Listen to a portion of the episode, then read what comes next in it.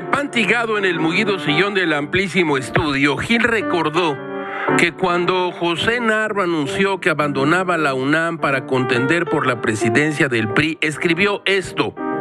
Recordémoslo. El doctor Narro le simpatiza a Gil, no solo eso, le parece un hombre íntegro, un experto, un humanista, vale decir, y le hubiera gustado que fuera candidato del PRI a la presidencia, pero como decía la extinta madre de Gil, ganó hubieras.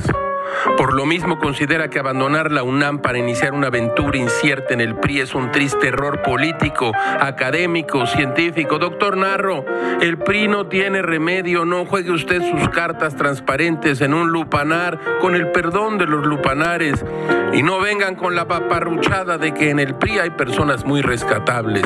Si lo son, que abandonen ese partido y funden otro así como lo hizo López Obrador con el PRD cuando supo que este no tenía remedio. Doctor Narro, Gilga le desea toda la suerte del mundo.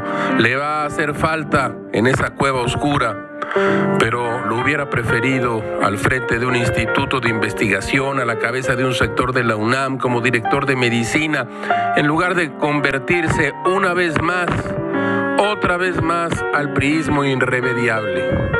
Pues sí, Así son las cosas. Ahora el doctor Narro ha renunciado al PRI. Todo, todo es muy raro, caracho. Como diría John Donne, ningún hombre es una isla.